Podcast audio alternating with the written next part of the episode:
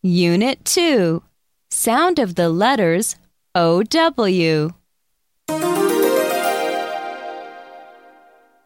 1. Listen and fill in the blanks with the missing letters to complete the words.